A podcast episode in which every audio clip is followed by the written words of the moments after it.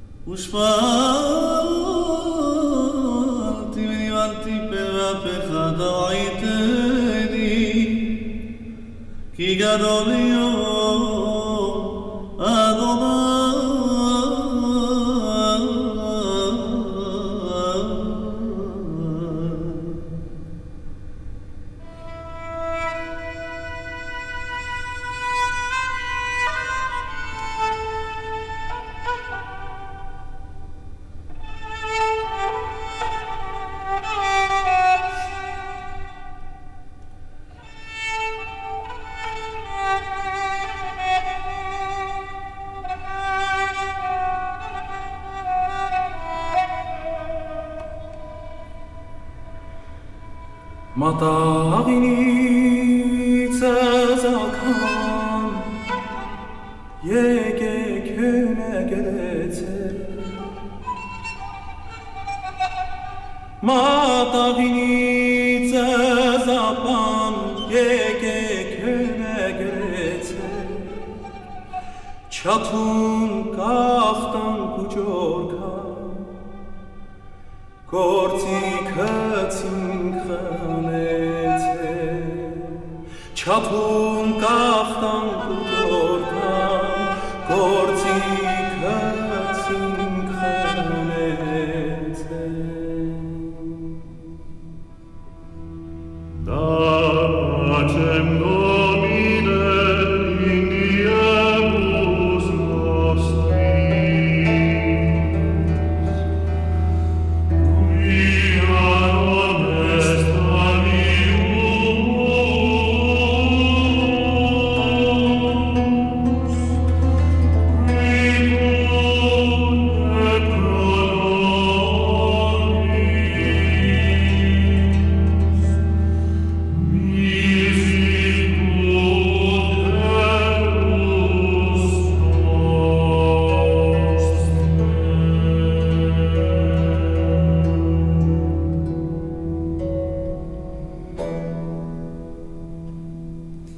paz. Sí. En cuatro, en hebreo, en eh, árabe, en armenio, en latín. Estás pacífico, Iván, te ha pacificado. Toma ya con la paz. Ay. Está bien. A mí Bueno, la pensión, la paz. Alonso, ya sabes que todos utilizan a, a Dios para hacer la guerra, ¿no? Porque de hecho la, la ofensiva que está haciendo Israel contra el pueblo palestino, ya sabéis que, bueno, como es el único Estado legítimo, pues la violencia legítima es la suya. Ya sabéis que lleva el nombre en hebreo de Azmunanan, eh, que en castellano sería pilar defensivo o columna de nube, que eso viene de un texto de su Torá, de ese libro sagrado de los judíos. El texto dice, y el ángel de Dios que iba delante del campamento de Israel se apartó e iba en pos de ellos. Y asimismo la columna de nube que iba delante de ellos se apartó y se puso a sus espaldas, e iba entre el campamento de los egipcios y el campamento de Israel. Y era nube y tinieblas para aquellos, y alumbraba a Israel de noche, y en toda aquella noche nunca se acercaron los unos a los otros. Pero, profeta, que eres un profeta. No, no, no, no. Este es el texto que utiliza Israel para denominar esta operación agresiva llamada columna de nube. ¿eh? Se basan en textos bíblicos para que, en fin, hacer el amor y no la guerra. Mucho cuidado, ¿eh? que te tenemos controlado. Bueno, que esta semana se cumple un año de la muerte de la voz que vamos a escuchar, que ya estamos casi escuchando de fondo, que es Montserrat Figueras, la mujer de- del propio Jordi Sabal, soprano, especialista en repertorio medieval, renacentista y barroco, una enorme pérdida que para este proyecto discográfico llamado Jerusalén cantaba este anónimo sefardita Palestina, hermosa y santa. Palestina